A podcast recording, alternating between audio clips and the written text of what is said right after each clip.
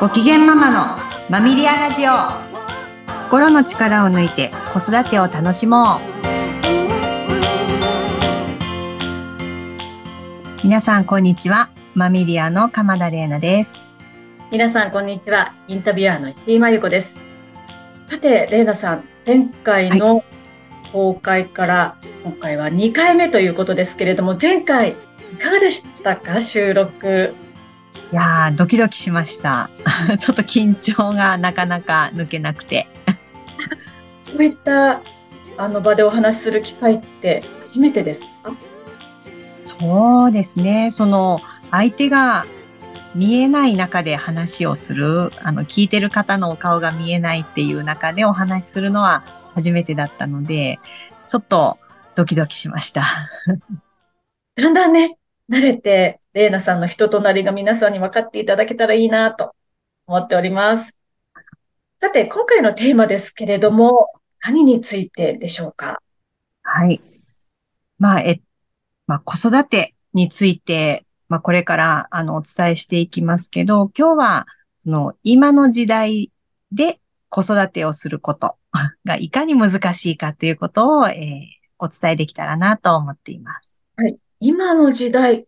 イコール難しいっていうことは、今じゃないときはそれほど、今ほど難しくなかったっていう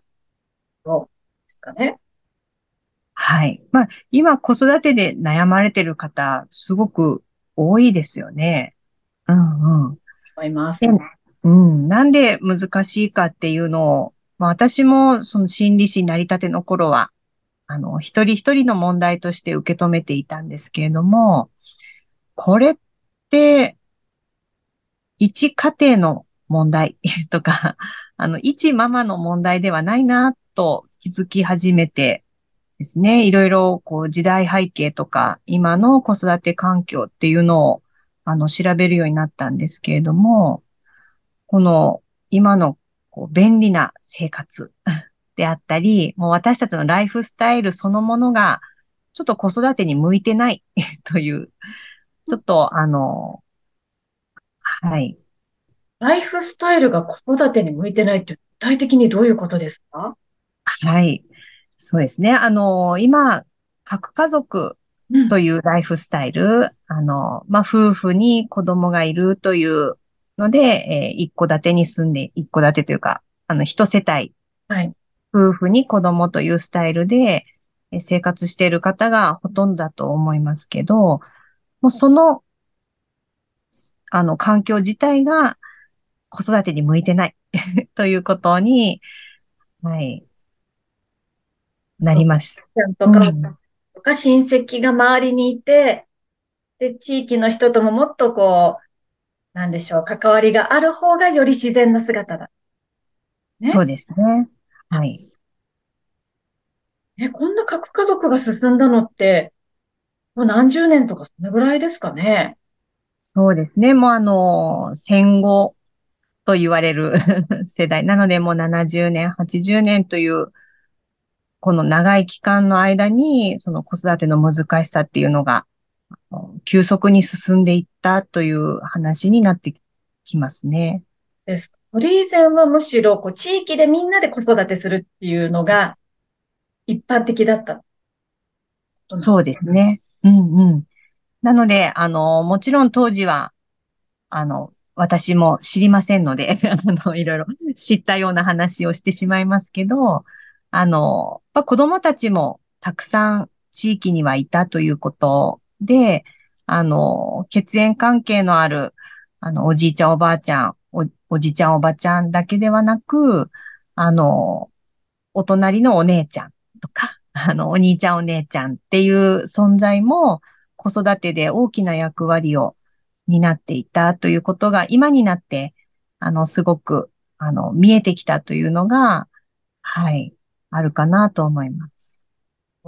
そういった存在があると、何がどういい作用をもたらすんですかね？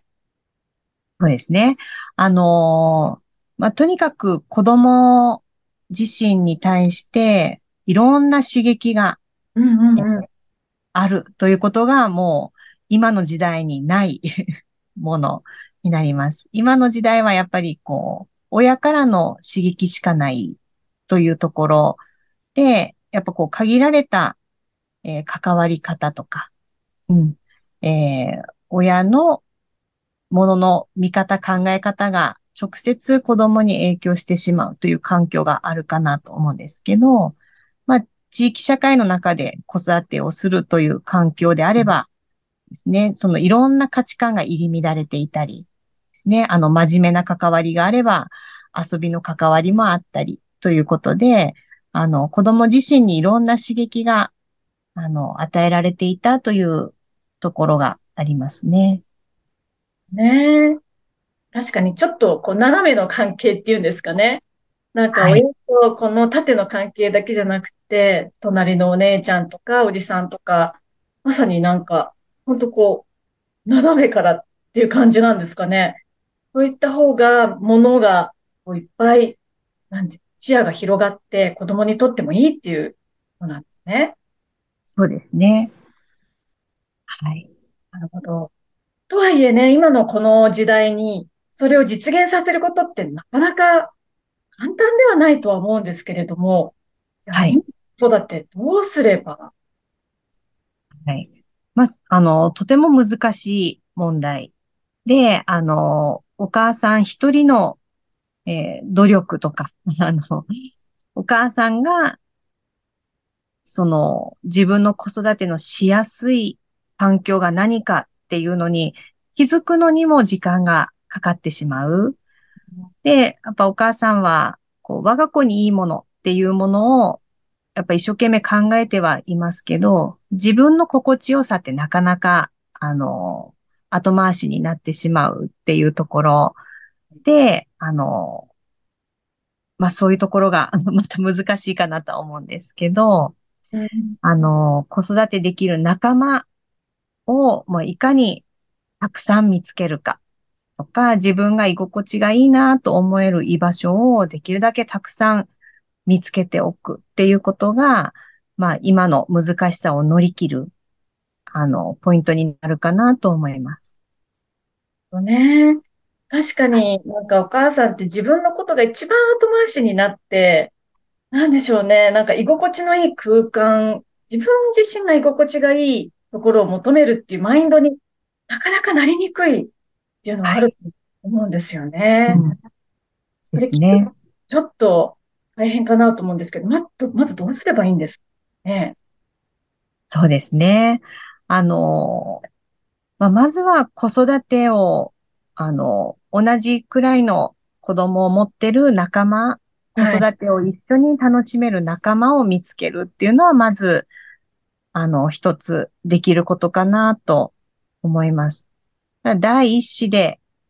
で、まあ、慣れない土地で子育てをしされてる方にとっては、ちょっと、それ自体が難しいということはあるかなと思いますけど、まあ、いろんなサークルであったり、あの、子育て支援センター、今、あの、国を挙げて子育て応援してますので、まあ、そういう、あの、サービスを、あの、まあ、積極的に利用する。ちょっとね、ハードル高いかもしれないですけど、いろんなサークルに顔を出してみるっていうのは一つ、あの、第一歩としてできることかなと思います。まず、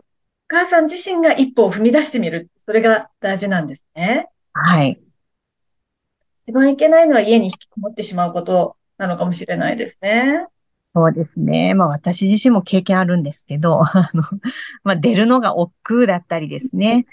あの、子供の準備をして、自分の準備をしてって、もうそれ自体がもう疲れ果ててしまうっていうことを私自身も経験しましたので、あの、とにかく外へっていうのもちょっとしんどいかなって思うところも ありますけど、うん。まあ、お家に来てもらえるサービスもあるので、あ、あの、はい、そういうのを利用するとか、うん、あの、家族以外の人と話せる、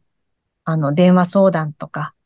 あの、オンラインでの、あの、サークルとか、あそういうものもありますので、もう本当に自分に合ったスタイルの居場所っていうのを見つけてもらえるといいのかなって思いますね。そうですよね。今のね、このオンライン時代だからこそ、いろんなサービスも生まれてきているわけで、うん、うん。何でもいいので自分に合ったものを見つけてみる。はい。なるほど。ね、なかなかその情報がまだ行き届かなくて、どうしてもこう、でしょう、殻にこもってしまっているお母さんももしかしたらいるかもしれないんですけれども。そうですね。あの、まあ、まずは自分が、あの、住んでる自治体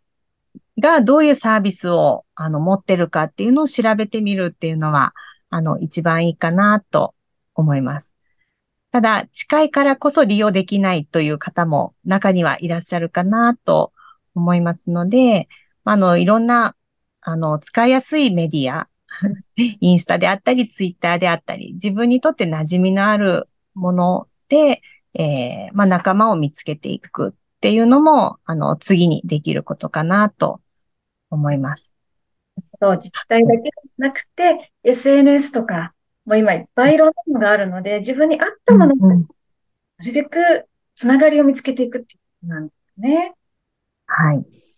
まあ、そして、なんかこう、なかなか、こう、悩みを人に打ち明けにくい方って、あの、そんなに珍しくないというか、あの、最近はなかなか自分のことを、あの、すぐに人に話せないという方、とても多多くいらっしゃる気がしますので、あの、そういう時こそ、あの、臨床心理士を、あの、活用していただくっていうのもありかなと思います。なので、あの、なかなかこう、敷居の高い木になってしまいますけど、まあ、それこそオンラインでいろんなあの相談を受け負ってる心理師もいます。ので、あの、私もその一人 ですので、あのアクセスしていただけると、うん、いいかなと思います。そうですか。レイナさんにアクセスするためには、このマミリアのホームページなどを見ればいいっていうことそうですね。あの、アドレスを載せておりますので、メールをいただけると、お答えできるかなと思います。わかりました。今日はありがとうございました。はい、ありがとうございました。浜田玲奈さんでした。